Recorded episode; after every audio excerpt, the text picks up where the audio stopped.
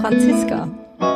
Schön, dass du da bist. Hallo, hallo. Ähm, du bist mit mir zusammen in der 19. Folge für Abendgrün und auch noch die erste Folge, die ich remote versuche. Also wir sehen uns leider nicht, was schade ist. Ja, stimmt, ja. Aber ich denke, äh, wir kriegen es auch so ganz gut hin. Genau. Und also. ich bin ganz aufgeregt. Ich aktualisiere gerade die ganze Zeit äh, die New York Times und die Tagesschau. Jetzt ist es mir weggerutscht. Guckst du nach den Wahlen gerade?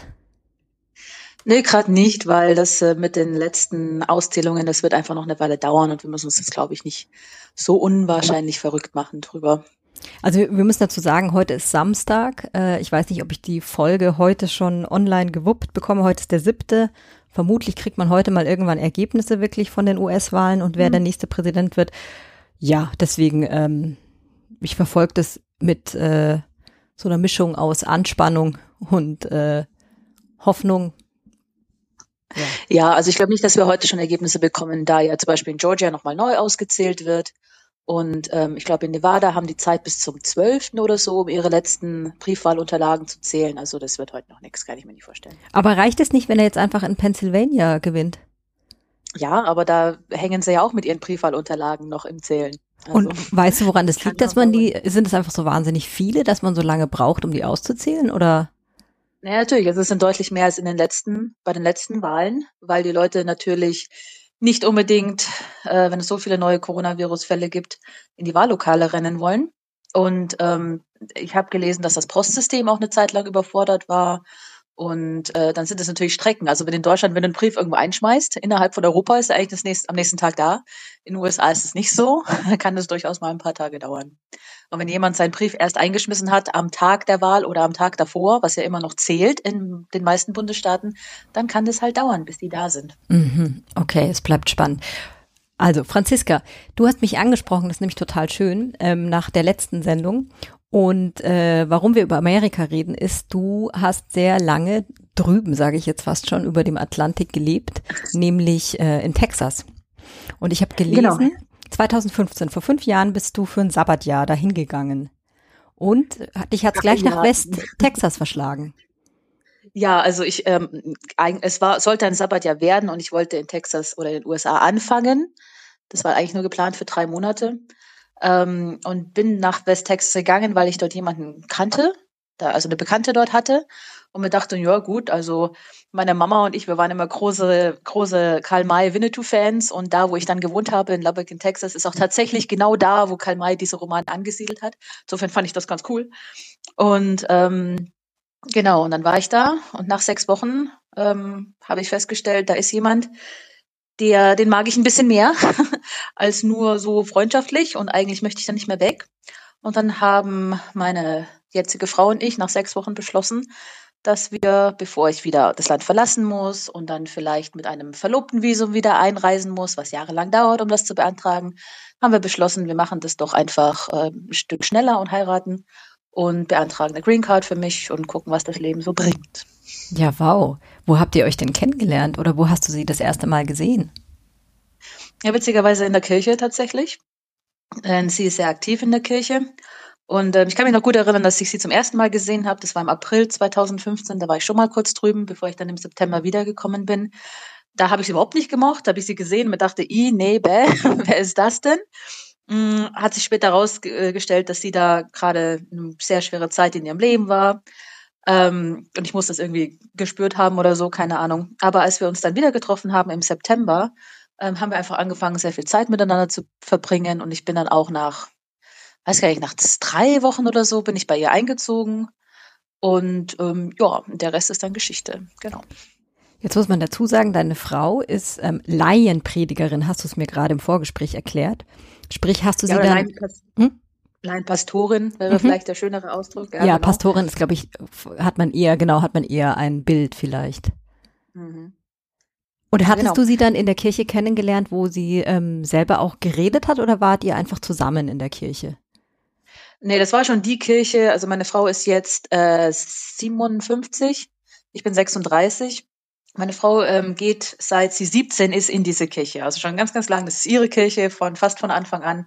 Und als wir uns kennengelernt haben, hatte diese Kirche aber einen anderen Pastor. Ähm, und sie hat halt ab und zu mal gepredigt, aber und hat auch viel Seelsorge gemacht und so, aber war noch nicht in dieser ähm, Laienpastorinnen ähm, Stellung, die sie jetzt inne hat.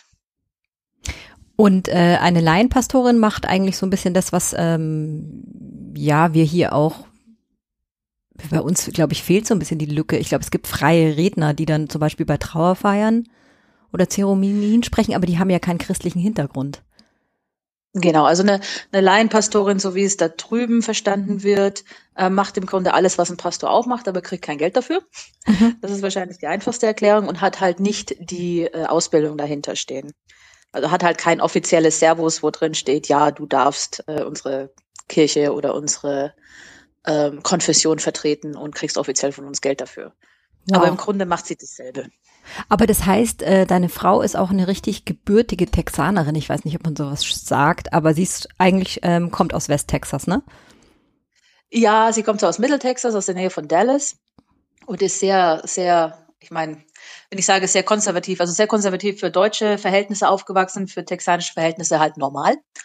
Ähm, war in einer anderen Kirche früher, der Church of Christ, die ist eine von den eher sehr konservativen Kirchen, also zum Beispiel, da wird auch keine Musik gehört oder gemacht, weil das in der Bibel gab es ja auch keine Musikinstrumente, so nach dem Motto. Es ist also sehr, sehr konservativ, aber sie hat sich da, wie gesagt, ähm, mit 16, 17 verabschiedet und hat dann eine andere Kirche gefunden, die ihr mehr zugesagt hat und die sie vor allem ja auch in ihrer Identität als Lesbe in den 80ern in West-Texas eher bestärkt hat, als äh, sie abzuwerten. Was bedeutet denn sehr, sehr konservativ aufgewachsen? Hast du da ein Beispiel? Also weil du sagst im Vergleich also, zu hier? Ja, also wie gesagt, ähm, Kirche war immer ein Muss. Also es äh, schien unmöglich, dass Kirche nicht äh, ein Teil des Lebens ist. Mhm. Ähm, sie hatte, als hat sie mir mal erzählt, sie hatte als Kind äh, eine Freundin oder eine Bekannte, die war katholisch und ihre eigenen Eltern, also die Eltern meiner Frau, fanden das höchst skeptisch, weil die Katholiken sind ja nicht richtige Christen und die sind ja so liberal und das ginge ja nicht. Und äh, dann waren sie immer sehr vorsichtig, ob sie jetzt ihre Tochter mit dem anderen Kind spielen lassen. Und wenn ich hier nach Deutschland gucke, sind die Katholiken eigentlich die, die man als, also als konservativ ansieht. Mhm. Ähm, was ich in den USA erlebt habe, sind die Katholiken dort noch konservativer als im Vatikan fast, ja. Also es ist sehr, mh, mm, sehr ähm, ja, du weißt ja damals, die Quäker sind in die USA, USA gekommen, die Pilgrim Fathers, ne, diese ganzen religiösen Strömungen, die einfach nur ihr Ding machen wollten und sich dieses Ding machen halt in den letzten 200 Jahren nicht groß verändert hat, sondern irgendwie in den Wertvorstellungen oder in der Bibelinterpretation ähm, oft da stehen geblieben ist, wo es halt vor 200 Jahren war. Mhm. Und das ist halt manchmal ein bisschen problematisch. Ja, gerade wenn man ein lesbisches Leben hat, oder? Ja, natürlich. Also es ist relativ neu, dass, ähm, also man nennt es ja quere Bibel, Bibelauslegung, na, dass quere Bibelauslegung ähm, in den, im Mainstream ankommt so langsam. Es gibt es schon länger, aber äh, der, da musst du ja immer gucken, Gut, willst du über die Bibel reden? Wir können gerne über die Bibel reden. Nicht zu lang. Nicht, ja, Aber genau, queer, so. queer Bibelauslegung so interessiert mich zumindest mal so, so, ich meine, ich bin, du musst wissen, du redest mit jemandem, die äh, absolut gar nicht getauft ist und zwar eine sehr katholische Großfamilie hat, aber einen hm. Abfall mhm. davon, so Abfall, in Anführungsstrichen, oh, nee. äh, meine Eltern halt äh, damals gesagt haben, wenn ihr ja. wollt, könnt ihr euch taufen lassen, aber wir machen das jetzt nicht mit. Insofern musst du mich wahrscheinlich sowieso bei A abholen, aber ein Beispiel würde mich schon interessieren. Also weil dann wird ja okay. Mann und Frau sein wahrscheinlich nicht so starr definiert sein in der Auslegung. Ja, kommt davon. Also, äh, also der erste Punkt ist immer, ne, du musst immer gucken, wer schrieb was in welcher Sprache, für wen und warum. Damals, ja. Und dann guckst du dir zum Beispiel, ähm, das ist super, weil das macht die katholische Kirche inzwischen auch, guckst du dir zum Beispiel diese klassische Story von Sodom und Gomorra an, wo in, den Amer in Amerika immer noch viele Kirchen sagen, ja, das ist gegen die Homosexuellen und darum, ähm, darum sind die schlecht und Gott hat die ganze Stadt vernichtet und überhaupt, nur weil die Leute schwul waren.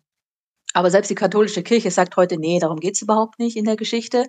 Das hat nichts damit zu tun, äh, mit welchem Geschlecht man sich, äh, mit wem man, mit welchem Geschlecht man eine Beziehung eingehen möchte, sondern es geht eher darum, dass äh, die Männer, die ähm, mit den anderen Männern schlafen wollten, ähm, das aus einem Vergewaltigungsgedanken heraus tun wollten und nicht, weil sie schwul waren. Also wenn selbst die katholische Kirche das inzwischen sagt, dann sieht man, dass da relativ viel Interpretationsspielraum da ist, aber dann auch wieder nicht, wenn man sich wirklich darum kümmert, äh, dieses wer schrieb was, wann, für wen, in welcher Sprache und mit welcher Intention in der Bibel. Und dann wird sehr schnell klar, dass da eigentlich nichts gegen Homosexualität steht, vor allem auch, weil das Wort Homosexualität erst 1869 von einem Österreicher ähm, erfunden, möchte ich mal sagen, erfunden wurde und damit erst eigentlich dieser mh, hm, dieses Verständnis von Homosexualität, was wir heute haben, mitbegründet wurde. Es kann also gar nicht in der Bibel stehen. Aber das, das soll es gewesen sein.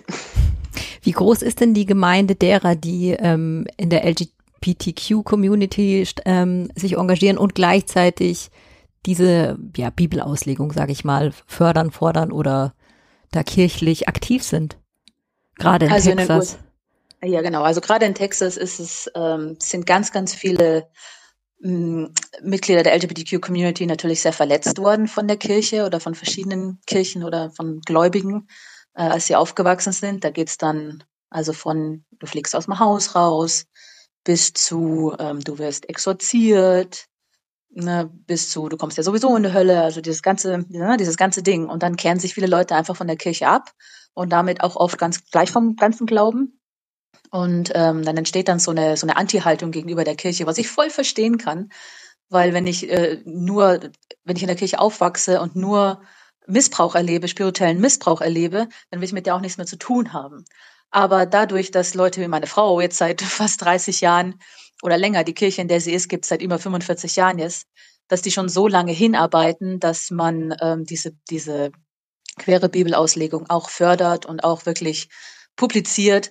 Dadurch werden es doch immer mehr junge Leute, die sagen, naja, nur weil meine Kirche schlecht war und meine Kirche mich, missbraucht hat, heißt es ja noch lange nicht, dass äh, der Gott, an den ich glauben will, mich auch tatsächlich nicht mag. Mhm. Also es, ich sehe schon eine Veränderung, aber es ist äh, schleichend, weil du ja immer wieder Leute hast, die ähm, wirklich sehr, sehr stark gegen so eine Interpretation vorgehen. Also ich habe das immer wieder erlebt, wenn wir äh, Pride Parades hatten, oder wir hatten ja gar keine Parades in dieser Stadt, äh, weil wir uns das nicht getraut haben. Ne? Wow. Also die Idee war ja immer, oh cool, wir machen eine Pride Parade. Ich fand das immer toll. Ich dachte mir, cool, dann darf ich auch mal mitlaufen und nicht immer nur zuschauen. Ja? München schaut man ja meistens nur zu. Ähm, und dann hieß es aber von allen Seiten, nee, das ist uns zu gefährlich. Ähm, das, die kann man nicht, äh, da bräuchte man zu viel Polizisten, um die zu schützen. Denn ähm, die Angst war einfach immer, dass die Parade angegriffen wird von irgendwelchen, zum Beispiel fundamentalen Christen, die sich in ihrer Religionsausübung oder in ihrer in ihrem Texanischsein angegriffen fühlen. Und darum ähm, haben wir halt immer nur, was heißt hier nur, wir haben immer nur äh, so eine lokale ähm, Infoveranstaltung gemacht mit ganz vielen Booths, wo Leute sich vorgestellt haben oder ihre Organisation oder ne, ihre Kirche oder ihre ähm, Jetzt zum Beispiel ist eine große Universität, die haben auch eine, eine, quere Abteilung, die haben sich dort vorgestellt und so. Aber selbst da hatten wir eigentlich immer Gegendemonstranten, die dann mit ihren Schildern kamen und uns alle in die Hölle geschickt haben und so. Und, ist das einer ähm, der Gründe, warum du nach äh, vier, nee, fünf Jahre sind's dann, ne? Du bist dieses Jahr zurückgekehrt. Ja, ich bin letztes Jahr im Dezember zurückgekehrt. Mhm. Ja. Und deine Frau ja, kommt nämlich jetzt auch. Ja, hoffentlich. Also sie ist immer noch drüben. Ähm, ja, aber wir hoffen, dass das alles bald funktioniert mit Fliegen und Corona und überhaupt und ja, also ich hoffe, dass sie bald da ist, weil jetzt sind wir fast seit einem Jahr getrennt und das ist ja dann auch irgendwie nicht mehr schön so langsam. Ja. Was war denn der ausschlaggebende Punkt, dass ihr gesagt habt, ihr brecht eure Zelte ab? Na, das war eigentlich ich, die das gesagt hat, die gesagt hat, ich möchte da drüben eigentlich nicht mehr leben. Einerseits natürlich, das war schon diese ständige Diskriminierung, die man so mit, mitnimmt und die so alltäglich wird. Ähm, dann hatte ich verschiedene Jobs in den USA und das Maximum, was ich mal bekommen habe, war zehn Tage Urlaub im Jahr. Das, da war meine Frau dann sehr stolz, weil das ist äh, schon relativ viel, zehn Tage Urlaub im Jahr. Mhm. Ähm, genau. Dann ähm, ging es in die ja, einfach diese Work-Life-Balance, die da drüben nicht so wirklich funktioniert. Dieses, ähm, auch was man im, also das Leben ist auch sehr teuer, selbst da, wo wir wohnen, wo es eigentlich billiger als ist als im Rest der USA, war es immer noch sehr teuer. Und ich habe halt gemerkt, wie sich so Sachen einschleichen als normal. Zum Beispiel, dass man halt, wenn man draußen unterwegs ist, nicht Händchen hält. Oder dass es halt ähm, normal ist, dass man, ähm, was weiß ich, ähm, bestimmte Meinungen halt immer hinterm Zaun hält, weil man nicht keinen Stress möchte oder dass man vielleicht im Super, wenn man im Supermarkt steht, dass man vielleicht nicht nach Hause nach Deutschland telefoniert, weil man würde ja eine andere Sprache sprechen und das kommt ja nie so gut an da drüben. Und wenn sich sowas als normal einschleicht, äh, dann habe ich mir irgendwann gedacht, ich, das ist aber nicht normal. Ich möchte nicht, dass das mein Normal ist. Ich möchte nicht, dass das meine Normalität ist, weil ich möchte, ich möchte einfach nicht, dass ich das als normal anerkenne in meinem Leben. Und, ähm, und die einzige Möglichkeit, eine Normalität wiederherzustellen, die für mich sich gut anfühlt, war einfach nach Deutschland zurückzukehren. Das heißt, ich muss dir sagen, es hat sich, es war, habe ich es auf jeden Fall nicht bereut. Hm. Das heißt, lesbisches Leben ist da auch nicht so sichtbar wie bei uns. Ach, überhaupt nicht. Also es kommt natürlich ganz auf den Bundesstaat drauf an. Ne? Natürlich hast du eine Ellen, die ist, ne, die ist total offen und die ist, also Ellen, Ellen DeGeneres, ne, die äh, Moderatorin, die ist offen, die ist geoutet, die äh, erscheint überall mit ihrer Frau. Dann hast du Hollywood, das ist offen.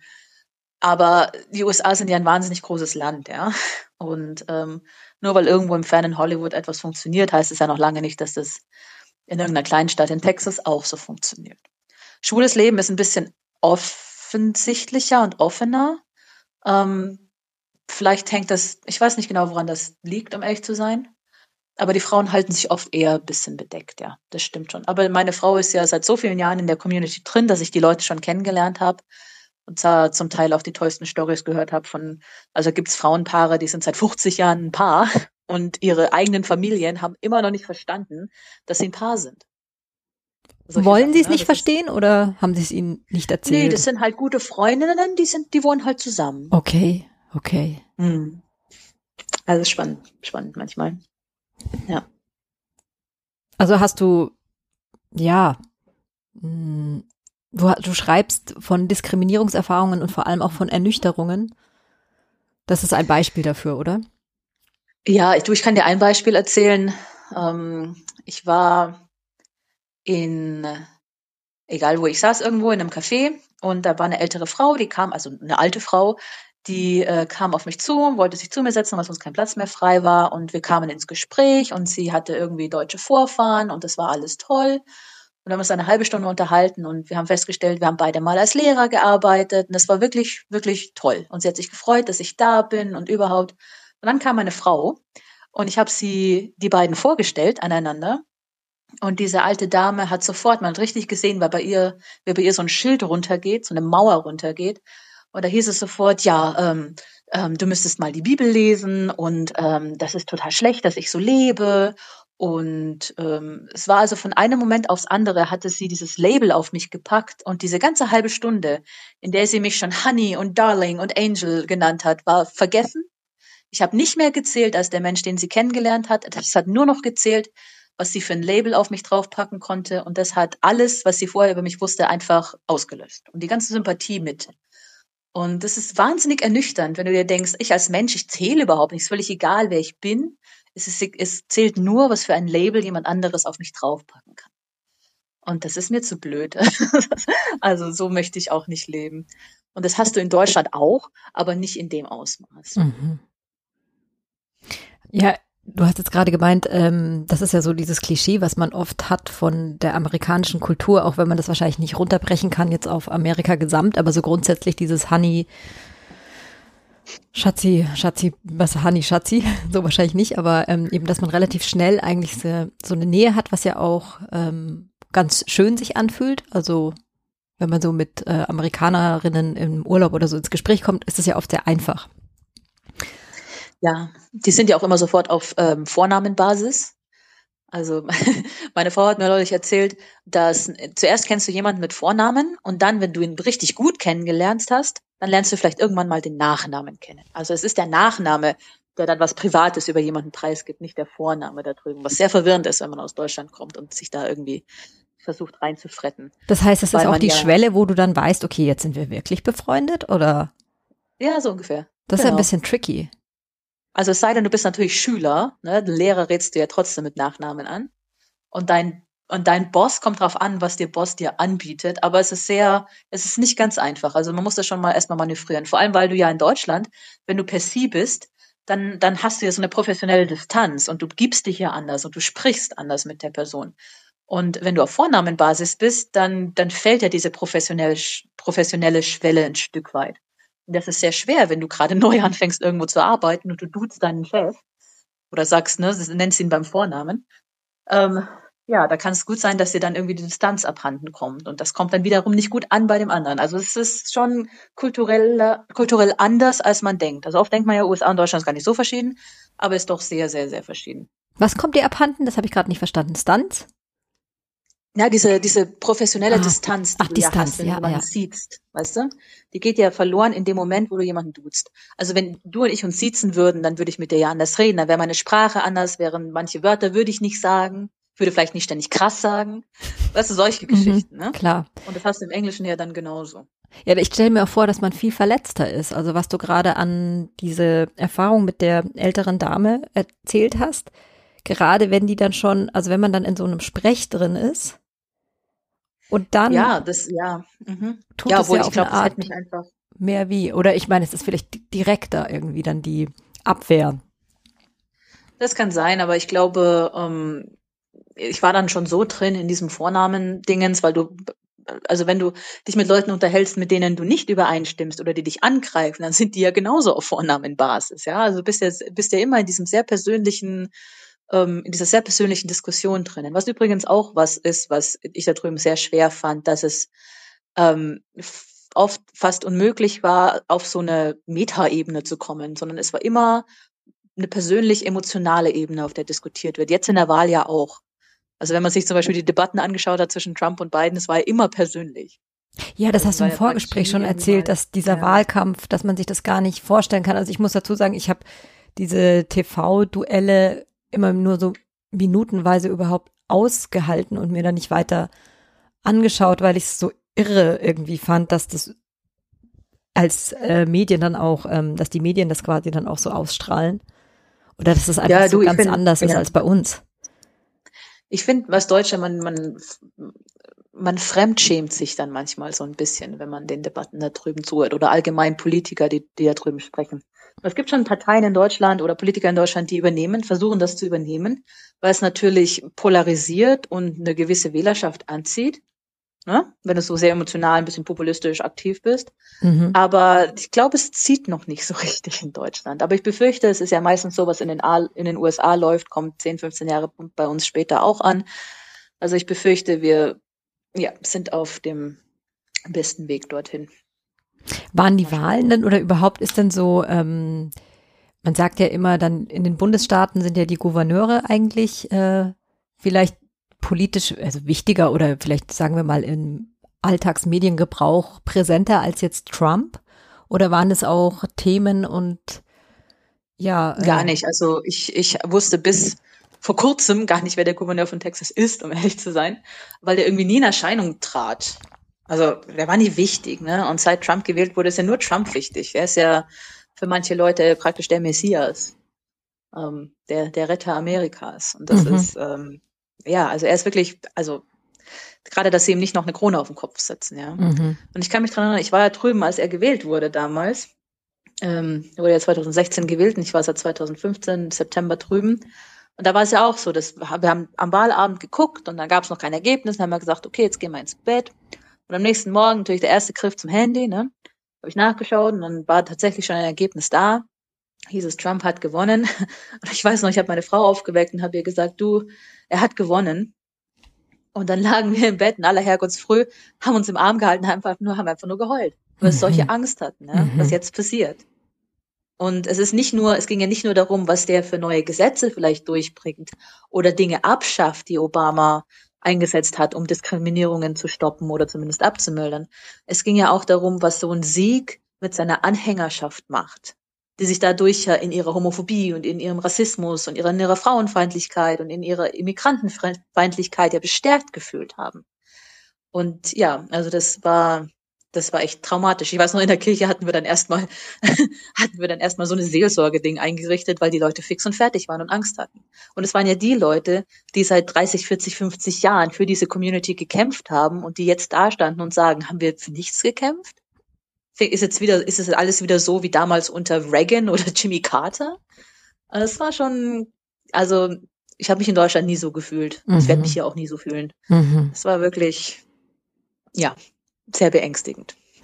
Ja, kann man sich das erklären oder kannst du dir das erklären? Weil ich meine, es ist ja, Amerika ist ja schon auch sehr, sehr progressiv und fortschrittlich oder intellektuell schlau. Gibt es ja viele Leute, die tolle Sachen machen, aber gleichzeitig ist halt so ein Backlash äh, der Retraditionalisierung und Konservativismus, Rassismus, Sexismus ganz oben auf. Das stelle ich Also ich denke, man. Aha. Ich, also ich denke, in einem, in das große Problem der USA ist die Größe der USA. Du kannst dir wirklich in Texas, du kannst acht Stunden lang geradeaus fahren und bist immer noch im gleichen Staat. Das ist unwahrscheinlich groß. Wenn du das von Deutschland krass, aus machst, ja. von München aus machst, bist du in, in Russland und in Ozeanen in die anderen drei Richtungen, ja.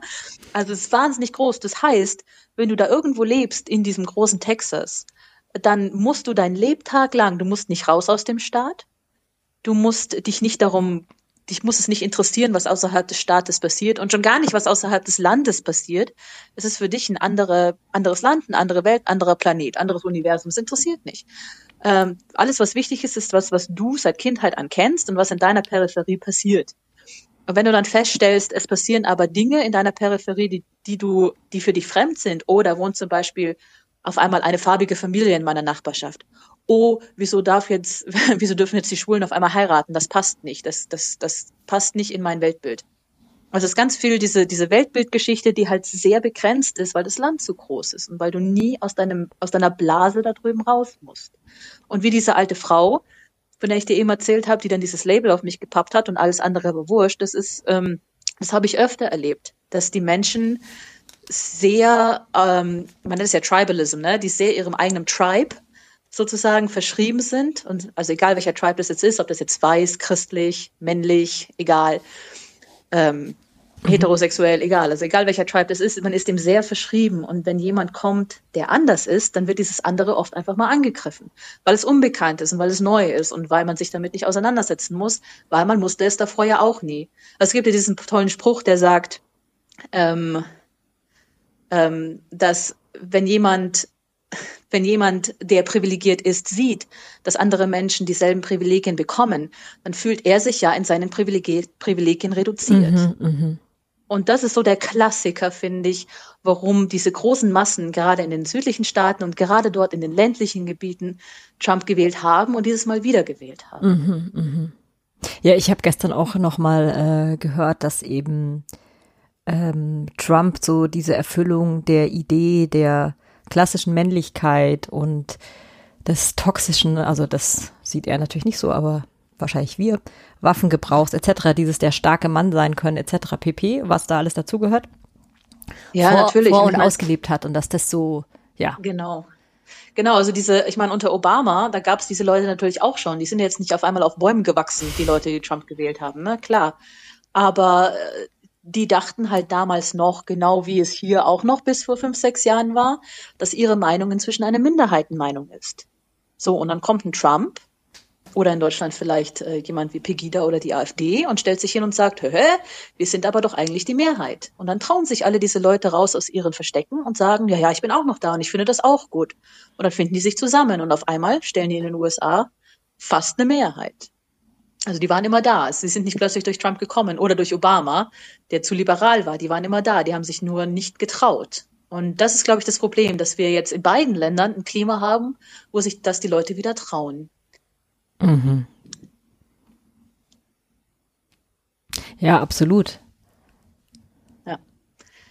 Und es ist relativ schwer, dem entgegenzutreten, weil, äh, ich meine, du merkst es ja zurzeit, wenn du dem entgegentrittst, dann bist du ja sofort äh, zu liberal, ein Schlafschaf oder eine, eine linksgrün versifft oder so. Ne? Das ist ja eigentlich dieses Entgegentreten, was, was nötig ist, um ähm, den Leuten zu sagen, ja, das kann zwar deine Meinung sein, aber wir als Mehrheit vertreten sie trotzdem nicht und heißen sie auch nicht gut. Mhm. Oh, ich habe neulich im Spiegel übrigens so eine ganz interessantere Grafik gesehen, wo verschiedene Parteien in Europa und in den USA mal so verortet wurden, links und rechts auf dem Spektrum. Ne? Oh, sehr schön. Das könntest du mir schicken, dann packe ich das in die Show Notes, weil das ist immer schön, wenn man noch so ein bisschen was zum äh, Lesen oder Nachlesen hat zum Gespräch. Ja, genau. Das wäre prima. Aber nur ein Wort dazu.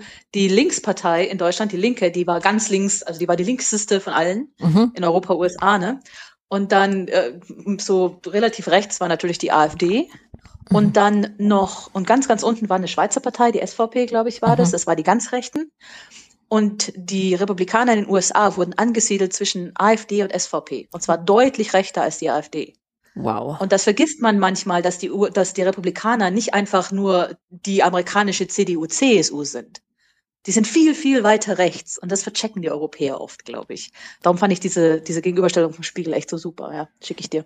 Ja, ich glaube, man ist halt einfach immer daran so, ähm, gehalten, weil es halt ein Zwei-Parteien-System ist. Und dann kann man sich nicht vorstellen, dass die eine davon so rechts ist. Ich meine, man sieht es ja jetzt, was sie alles auf die Beine bringen. Und wir werden es auch noch in den nächsten Tagen und Wochen erleben, dass es sehr mhm. deutlich ist, dass sie ähm, ja die demokratischen Prinzipien aushebeln. Ja, ja, auf jeden Fall. Und ich meine, äh, in dieser selben Gegenüberstellung wurden die, Demokraten so einen Ticken links der CDU, CSU eingeordnet. Also die Demokraten sind jetzt auch nicht die wirklich liberale Partei. Ja, es ist halt ähm, das ganze Land ist relativ konservativ eingestellt und es wird schwer bis unmöglich sein, da eine dritte Partei reinzubringen, weil man sich das gar nicht leisten kann, anders zu wählen als äh, nicht republikanisch, ne, was sonst ja immer die Gefahr da ist, das war das Problem das letzte Mal bei der letzten Wahl, dass so viele Leute jemanden, also einen dritten Kandidaten gewählt haben und das dann die Stimmen waren, die Hillary Clinton gefehlt hätten. Mhm, ja. Ja, und dass ja wahrscheinlich bestimmte Wählergruppen auch nie dann angesprochen werden können, so wie du das gerade schilderst, weil es gibt ja immer auch den Vorwurf an die Demokraten, dass sie ähm, nicht genügend für, ja, schwarze Menschen in Amerika oder People of Color oder überhaupt äh, Latinos etc. gemacht und getan haben oder für die auch wirklich, ja, man sagt ja eigentlich immer repräsentativ sein wollen. Soweit kann man, glaube ich, gar nicht mhm. mehr gehen. Wir wissen ja auch, dass jetzt diese Wahl nicht ähm, entscheiden wird, dass Amerika auf einmal die Demokratie wieder entdeckt und wir gute Freunde werden, sondern es ist einfach nur die Hoffnung, dass zumindest Trump nicht wiederkehrt. Ja, ja. So, oder? Ja, also obwohl man natürlich sagen muss, dass ein Großteil der äh, farbigen Politiker, der schwul, lesbisch, trans, äh, non-binary Politiker, äh, weiblichen Politiker, äh, Leute, die mit Migrationshintergrund, die sind ja alle Demokraten. Also der Großteil davon sind alle Demokraten. Das heißt, diese Repräsentation, von der du sprichst, das wird schon immer mehr. Also jetzt haben sie ja bei dieser Wahl den ersten schwarzen, schwulen Mann in den Kongress gewählt und auch den ersten ähm, Afro-Latino in den ersten schwulen Afro-Latino ins Parlament gewählt. Also es wird schon langsam. Und irgendwo ist, glaube ich, auch eine äh, eine Transfrau Senatorin geworden. Also es wird. Das sind alles Demokraten natürlich. Ähm, aber es ist natürlich ein langer Prozess. Du und ich, wir sind noch relativ jung. Ne? Wir haben, wir sind ja beide noch, noch keine 40, nehme ich mal stark an. Ha, und, doch. Ähm, doch. naja, ich gut, bin okay. sogar schon magische 42. Ach Gott. Ja. Aber ich fühle mich doch Aber ganz jung. Du, Aber wir vergessen halt immer, dass wir, also wir glauben, ne, also wir vergessen halt immer, wie krass die Welt noch war, als wir geboren wurden. Ich meine, als ich geboren wurde, war der Zweite Weltkrieg seit 39 Jahren vorbei. Das ist nicht viel. Mhm. Das ist nicht viel. Mhm. Und, dann, und wir denken immer, das müsste eigentlich alles progressiver sein, weil wir so aufgewachsen sind. Aber es ist es halt noch nicht. Das braucht halt immer ewig lange Zeit. Ne? In den USA war es, in Texas war es bis 2013 noch illegal, ähm, als Mann mit einem anderen Mann zu schlafen. Und, ne, mhm. ne, und dann kannst du nicht sieben Jahre später darauf erwarten, dass alle die gleichgeschlechtliche Ehe toll finden. Das ist, ist ein wahnsinnig langer Prozess. Das ist schade, aber es ist halt leider so. Muss man durchhalten und Ups, jetzt bist du gerade weg. In Deutschland gewesen. ist es ja ähnlich. Also in Deutschland ist es ja äh, relativ liberal und ne und aber zum Beispiel in Deutschland ist es ja, kannst du theoretisch ja auch wegen deiner sexuellen Neigung ähm, Orientierung kannst du gefeuert werden. Es steht nicht explizit im Grundgesetz, dass du das nicht darfst. Du bist keine, also LGBTQ-People sind keine geschützte Gruppe. Mhm. Und das vercheckt man immer, weil man, sagt, nö, es passiert hier sowieso nicht, wir sind hier eh so liberal, aber es könnte, weil der gesetzliche Schutz nicht da ist. Das müsste man auch mal ändern. Und es gibt auch ganz viele Initiativen, die versuchen, das zu ändern, aber es ist halt immer noch nicht erledigt. Und in, in, den USA haben sie das gerade erledigt. Der Supreme Court hat ja im Juni, Juli beschlossen, aufgrund seiner sexuellen Orientierung darf man nicht gefeuert werden. Das heißt, die mit, ihren, mit ihrem Konservatismus sind uns mal wieder, wie schon für der Ehe für alle, voraus. Und das stößt mir manchmal heftig auf, dass die uns dann wieder in ihren liberalen Franziska, oh nein, jetzt ist die Franziska baden gegangen. Okay. Ähm, machen wir jetzt mal hier kurz Pause. Jetzt ist sie weg. Ist jetzt schade, ähm, aber das ist wahrscheinlich das, was man hat mit dem Smartphone ab und zu. Ja, mein Gott, passiert. Genau. Ist in Ordnung. Wo waren wir? Wo waren wir? Es war gerade so spannend. ja, ich überlege es mir auch gerade. Ich weiß es nicht mehr. Mensch. Ach, so ein Mist.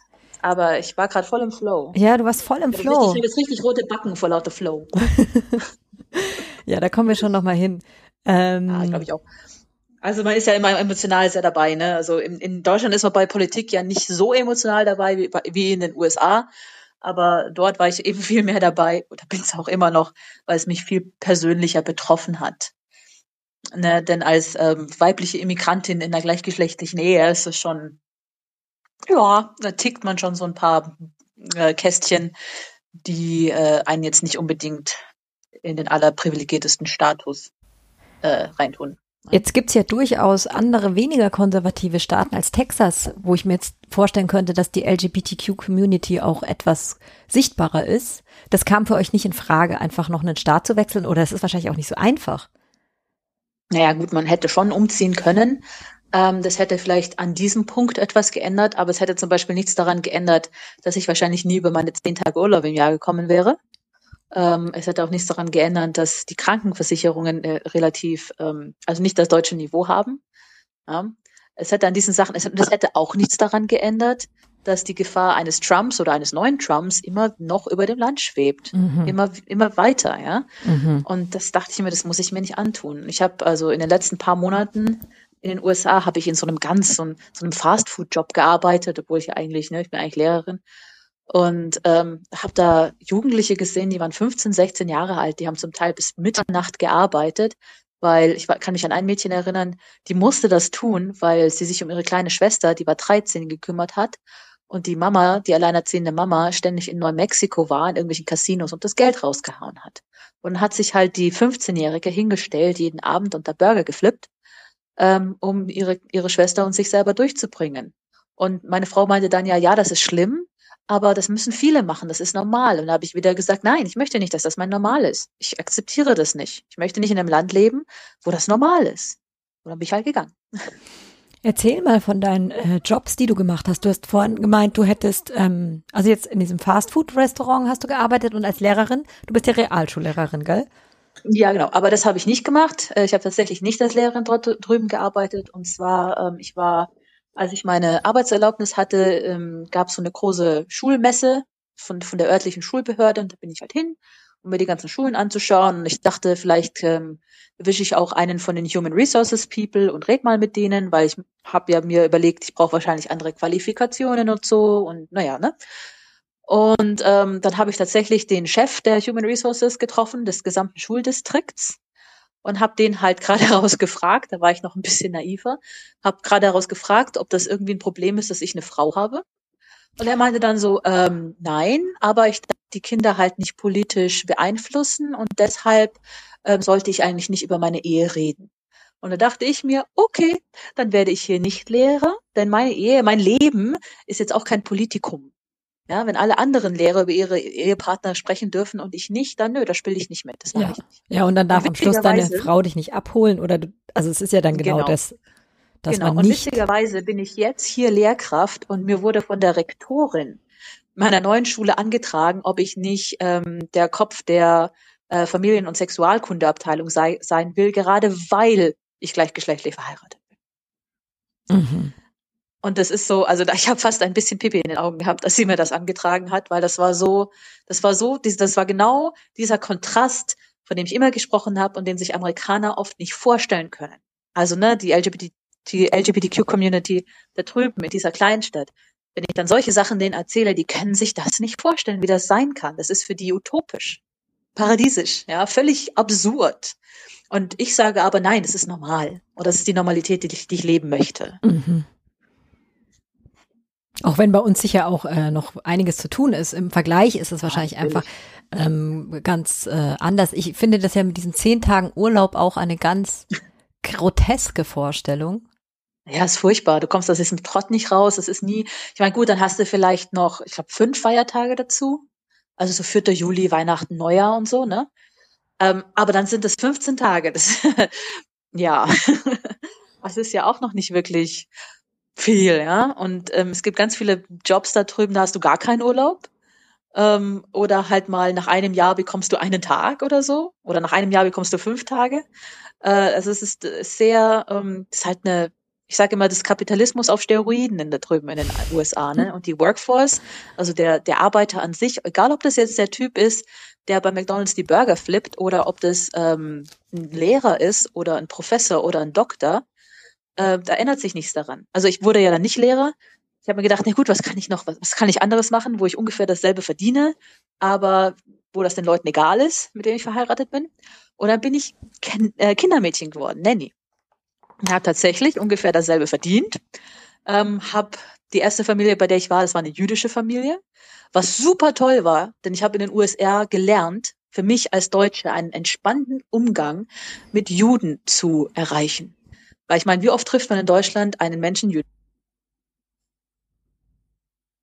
Super, ich war zwei Jahre in der Familie, ich habe die Feste mitgefeiert, ich habe mich gefreut wie ein Schnitzel, dass mir so viele Sachen sehr bekannt vorkamen aus Deutschland. Zum Beispiel gibt's ja an einem Fest die Latkes ähm, und ich habe die probiert und festgestellt, oh, das schmeckt ja genauso wie die Kartoffelpuffer von meiner Mama. und lauter so ganz, ganz tolle Sachen, die mir das jüdische Leben, ne, die jüdische Kultur näher gebracht haben, was ich super fand als Deutsche, weil hier konnte ich es nicht. Also hier bin ich den Leuten nicht begegnet, obwohl ich es gerne wäre, gerne hätte.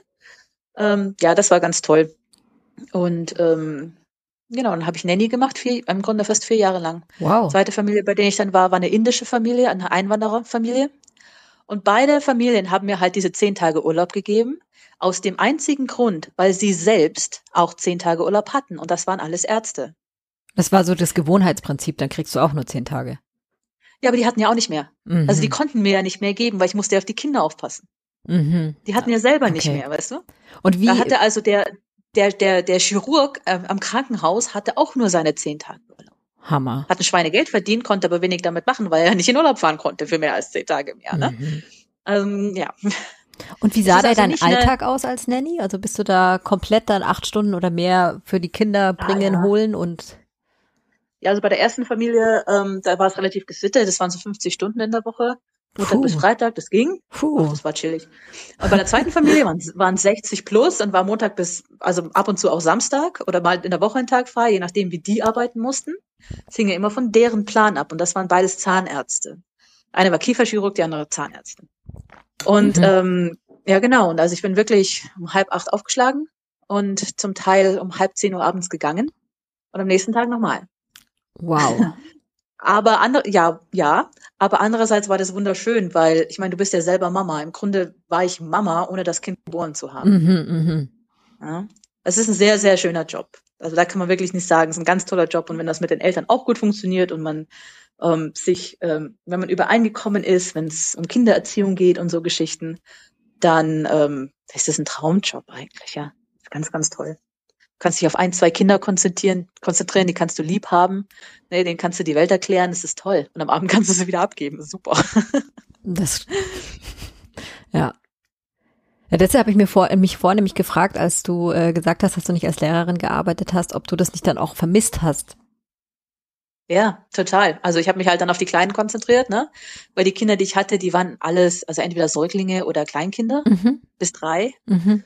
Ähm, und ich meine, ich, der eine, der kleine Inder, der singt bis heute ein deutsches Schlaflied. Ja? Welches singt er denn? Ach, ich weiß nicht, kennst du Anne Kaffeekanne? Nein, aber es klingt gut, muss ich sofort. Äh nee, nee, das war so eine, das war von Fred, Friedrich Wahle oder so, das waren so Kinderkassetten, ähm, äh, die, die, ich habe schon in den 80ern Und das ging, Schlaf, Anne, schlaf nur ein, bald kommt die Nacht. Also total schön. Mhm. Und das kann der halt jetzt singen. Und das hat er dann seinem kleinen Babybruder vorgesungen. Und es schmilzt einem das Herz. Total. das so Total super, super schön. Genau, also es ist schon, es Nanny ist auf jeden Fall ein toller Job, ne? Und ich habe mir auch erst überlegt, ob ich in Deutschland weitermachen soll. Ähm, und dann habe ich gemerkt, na, es fehlt mir aber doch irgendwie diesen, diesen Umgang mit den älteren Kindern. Ich unterrichte ja Englisch, Geschichte und dieses Jahr auch noch Sozialkunde. Und es macht mir so Spaß, mit den Kindern zu diskutieren und sie ähm, einfach in diese, also zum Teil in diese englische Welt einzuführen. Und Geschichte ist ja so mein mein Lieblingsdingens. Ne? Ich habe zwei, eine achte Klasse und zwei neunte Klassen in Geschichte und das sind natürlich ganz tolle große Themen, die man da behandelt. Und das ist einfach unglaublich, da die nächste Generation mitzuformen oder mitzuleiten. Das ist toll, also gibt keinen cooleren Job als Lehrer, ja. Wow, du bist eine engagierte Lehrerin. Das ist ja ähm, super. Ich, ich kenne so viele Lehrerinnen und Lehrer, die so frustriert sind. Also viele sind es auch nicht, aber punktuell kenne ich ein paar. Vielleicht, äh, ja, Liegt es auch? Ja, also ich, ich bin an der Förderschule. Mhm. Ähm, die haben nicht Förderschwerpunkt Lernen, sondern einen anderen. Ähm, das heißt, es ist eine ganz stinknormale Realschule tatsächlich, hat aber einen anderen, ähm, ne, hat also die Kinder, die dorthin gehen, haben halt ein anderes Defizit, außer intellektuell. Ähm, und mein Gott, meine größte Klasse hat 14 Leute, ja. Okay. Meine kleinste Klasse hat acht oder sieben. Okay. Es ist ein ganz anderes Unterrichten, aber trotzdem mit dem gleichen Equipment. Wir haben, ich habe zum Teil Smartboards, ich habe ein unglaublich tolles Kollegium. Also das ist ein Traum. Wow. Ja, weil man sieht ja jetzt gerade, äh, wir müssen natürlich jetzt unbedingt zumindest einmal noch kurz Corona streifen, USA und ja, hier. Natürlich weil mhm. ähm, jetzt gerade hier in unserem Schulsystem ja sehr, sehr viele Eltern auch äh, sich Sorgen machen weil ja gerade in Bayern ähm, sie nicht dazu in der Lage sind, die, diesen Stufenplan einzuhalten, wo man die Klassen teilt. Ja, obwohl der ja eh hinfällig ist, weil es, der wäre ja bei 50 äh, gewesen, ne? 50 äh, angesteckte Menschen pro 100.000 und da sind wir ja schon weit drüber. Ja, ja, aber jetzt haben sie es offiziell nochmal verkündet, dass sie es auch gar nicht machen können oder nicht machen wollen eigentlich im Grunde, ne? Also bei uns muss man es tatsächlich nicht machen, denn wir können die Abstände einhalten bei uns in der Schule. Mhm. Ähm, das ist ganz gut so und wir sind auch hier im Landkreis München. Das heißt, ähm, auch unsere Grundschüler tragen Maske, äh, mhm. äh, machen das auch gut. Mhm. Das ist sowieso so eine Sache, weißt du. Es sind nicht die Schüler, die sich drüber beschweren, dass sie eine Maske tragen müssen. Je jünger die Schüler, also meine Fünfklässler zum Beispiel, ich, äh, dazwischen mussten sie ja mal nicht tragen für ein paar Wochen ne, im Unterricht. Und mhm. als ich ihnen gesagt habe, ihr dürft die Masken abnehmen, dann war das immer so, ach nö, das fühlt sich gut an, das ist okay und wir machen das gerne. Die finden das voll in Ordnung. Die haben damit nicht das Problem. Das sind manche Eltern oder manche Erwachsene, die damit eher ein Problem haben. Wir hatten auch schon ähm, einen Demonstranten vor der Schule stehen, der da stand mit dem Schild, äh, Masken sind Kindsmissbrauch. Ja, der steht das bei uns in München auch, aber da stehen dann leider mindestens ja. 30 Leute noch drumrum. Naja, bei uns war der alleine, aber den haben natürlich auch unsere Grundschüler und unsere Fünfklässler gesehen und die waren dann, die hatten Angst dann, mhm, weißt du? Na klar. Und dann verbringst du halt dann eine Englischstunde damit, den, den Zehnjährigen zu erklären, dass sie nicht sterben müssen, wenn oh sie eine Gott. Maske tragen. Das ist ein ganz anderes Unterrichten dieses Jahr. Mhm. Das ist ja, also halt ne, dieses, dieses Schuljahr und letztes Schuljahr. Das hat viel mehr mit Fürsorge und mit ähm, Seelsorge zu tun, als das als letztes Mal, als ich in Deutschland unterrichtet habe, was ja 2015 war. Mhm, mhm. Ja, daran sieht man natürlich auch, dass Fake News, also das ist ja auch eine, ein Beispiel für Fake News, mhm. wirken trotzdem auf eine Art, weil man sie halt einfach sieht und hört und liest und sie wiederholt werden. Ja. Obwohl ich hatte, also dieser Mensch stand bei uns vor der Schule und ich habe am nächsten Tag in meinen Geschichtsklassen und meinen Sozialkundeklassen sofort ähm, den, äh, den Stundenplan über den Haufen geschmissen und gesagt, so, und wir unterhalten jetzt uns jetzt die nächsten zwei Stunden über Fake News. Und da gibt's ja ganz viele Spiele im Internet inzwischen, wie, wo es darum geht, wie erkenne ich die, äh, wie werden die erstellt, welche Mechanismen, Mechanismen stehen dahinter und so. Und das habe ich jetzt mit vier Klassen durchexerziert und ähm, es war sehr, sehr spannend. Also die Schüler, die ich habe, sind sowieso alle sehr, also alle sehr progressiv, alle sehr liberal eingestellt, ähm, sehr, also im Vergleich zu amerikanischen Jugendlichen, die ich kennengelernt habe, auch auf so eine ganz liebe Art, noch ein bisschen naiv und unschuldig in dem Alter, wo am, viele amerikanische Jugendliche, äh, weiß ich nicht, es gewöhnt sind, sich alle paar Wochen mal unter den Tisch zu schmeißen, weil Amok-Alarm ist oder so. Mhm. Also unsere, unsere Jugendlichen haben wirklich noch eine Unschuld, die die da drüben schon verloren haben. Wow. Das ist wirklich manchmal so rührend, die Schüler hier, also ich weiß noch, meine achte Klasse hat mich irgendwann gefragt, weil es natürlich Gerüchte gab, hat gefragt, oh, sind, stimmt das, dass Sie mit einer Frau verheiratet sind? Und ich so, ja, schon, ja, stimmt. Und dann haben sie gefragt, warum haben Sie uns das denn nicht gesagt? Und ich so, naja, geht euch erstens nicht unbedingt was an und zweitens, ihr könnt ja fragen, ich antworte euch ja. Und dann habe ich gesagt, und drittens, als ich in den USA war, wäre das nicht so gut gewesen, weil dann hätte es sein können, dann hätte man mich feuern dürfen. Und die Gesichter von diesen 14, ich meine, die sind ja 14, 15 Jahre alt, ne, von diesen 14 Schülern, die da saßen und geglaubt haben, ich veräpple sie mit diesem Satz. Die das nicht, die haben das nicht mal im Ansatz, konnten die nachvollziehen oder wollte das in ihre Köpfe rein, dass es möglich ist, jemanden zu diskriminieren aufgrund seiner sexuellen Orientierung. Und es hat mich so berührt. Ich hatte echt Tränen in den Augen, wollte es denen nicht zeigen, habe die Maske ein bisschen höher gezogen und so, ne? Ähm, unwahrscheinlich. Und solche Sachen passieren mir immer wieder. Wir haben einen Schüler an der Schule, der hat sich als äh, trans geoutet. Und ähm, die Reaktion der Rektorin war, ähm, ja, super, das ist dein neuer, neuer Name, machen wir so. Ähm, willkommen, so ungefähr. Und ich weiß, in, in den USA wäre sowas nicht gegangen. Dann hätte der Schüler die wahrscheinlich die Schule verlassen müssen, hätte er darauf bestanden, mit seinem neuen Namen angesprochen werden zu wollen, ja. Zumindest in Texas, da wo ich gelebt habe. Ja, das habe ich also auch diese, gelesen, dass zum Teil ähm, bei diesen Trans-OPs, dass dann, dass man sich ja erst dann danach den Namen ändern darf.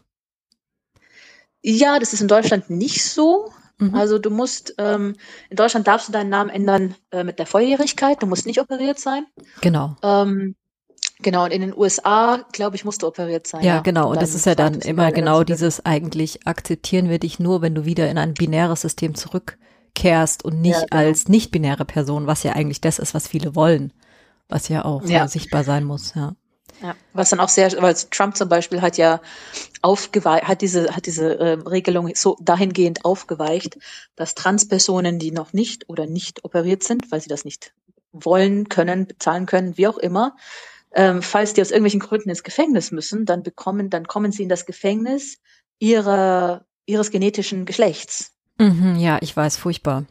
Und das ist furcht, also das ist furchtbar. Das geht vielleicht, also das geht eigentlich, das geht vielleicht gerade noch, wenn du eine Trans, ähm, nee, es geht eigentlich gar nicht. Nee, es, geht, geht gar, nicht. gar, nicht. Es ist nee, es einfach, ähm, ja. ja du gefährdest ja. das Leben der Person dadurch. Absolut, hm. absolut. Ich weiß ähm, übrigens wieder, worüber wir gesprochen haben. Ich habe nämlich vorhin ganz kurz das allgemeine gleich, ähm, oh Gott, AGG gegoogelt, weil wir über mhm. irgendwas Supreme Court, äh, wo du gesagt hast, genau. Ja, der, genau, der Supre genau, jetzt weiß ich wieder, weil der Supreme Court hat ja in den USA im Juni festgestellt, dass man nicht gefeuert werden darf aufgrund seiner sexuellen Orientierung, weil das Diskriminierung aufgrund des Geschlechtes wäre. Nicht Diskriminierung gegen das eigene Geschlecht, sondern gegen das seines Partners. Was ich eine super Erklärung finde übrigens. Ähm, und in Deutschland hochoffiziell ähm, ist die LGBTQ-Community keine geschützte Gruppe. Steht nirgendwo drin, dass sie speziell als Gruppe ähm, oder als sexuelle Orientierung ähm, ja, dass, dass das genau schützenswert ist wir sind anderweitig geschützt. Ich kann auch nicht einfach gefeuert werden, klar. Da muss, gibt's schon, ne, muss man Gründe finden und so. Aber ich finde es trotzdem interessant, dass es, dass wir als Gruppe im Gesetz so nicht existieren. Mhm, mhm.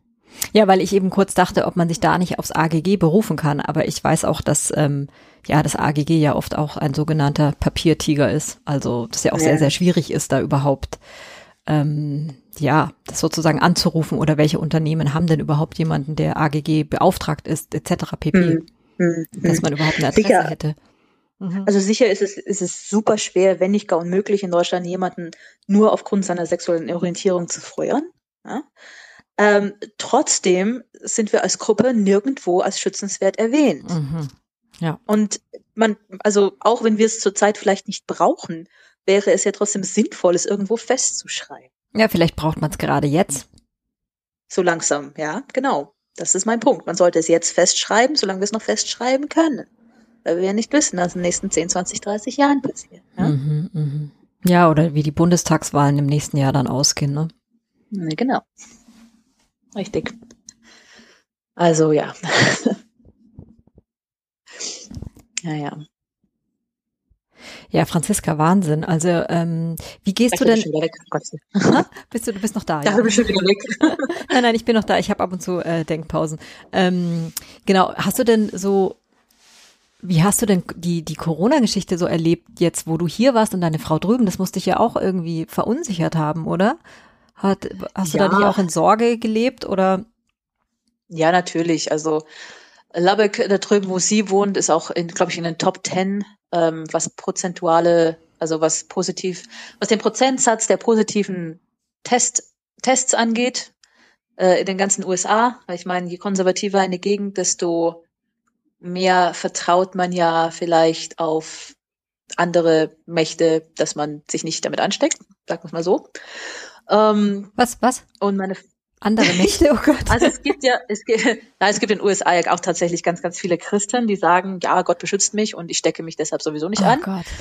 Oh Gott, ja, ja, natürlich. Mhm, genau. Ja, ja, Mhm. genau. Und das ist natürlich, je konservativer die Ecke, desto mehr Leute davon diesen Leuten gibt's natürlich, ja. Uh. Und ähm, also meine Frau war jetzt seit neun Monaten nicht mehr in einem Supermarkt, ähm, auch nicht mehr wirklich in einem Restaurant. Sie ist da super, super vorsichtig, weil sie halt auch Asthmatikerin ist und so, also definitiv vorbelastet, Diabetikerin ist auch.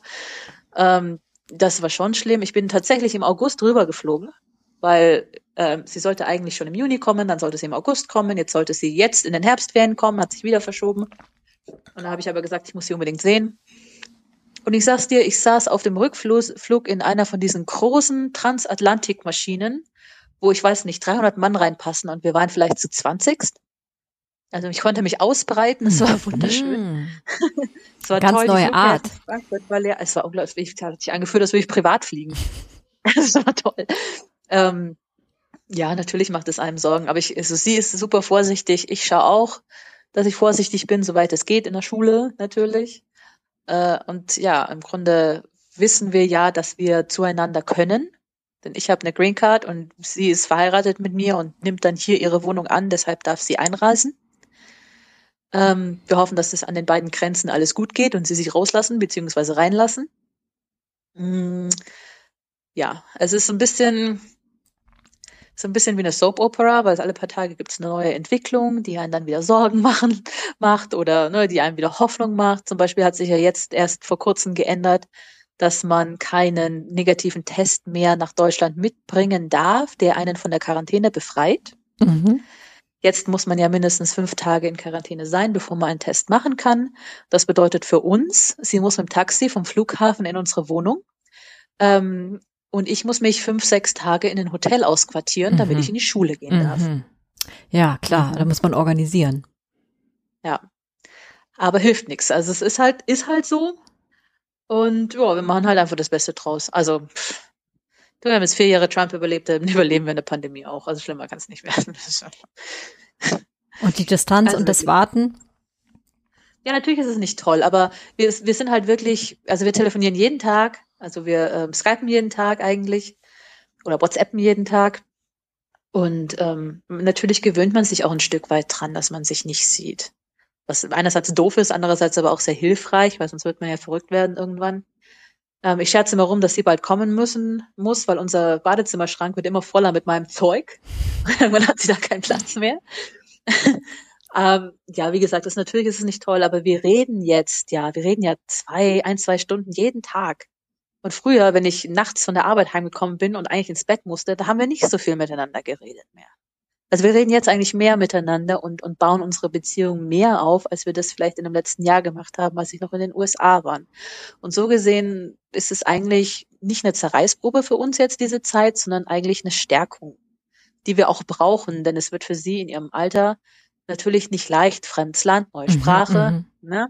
Das wird überhaupt nicht leicht werden, aber wir sind sehr stabil als Paar und wir schaukeln das schon.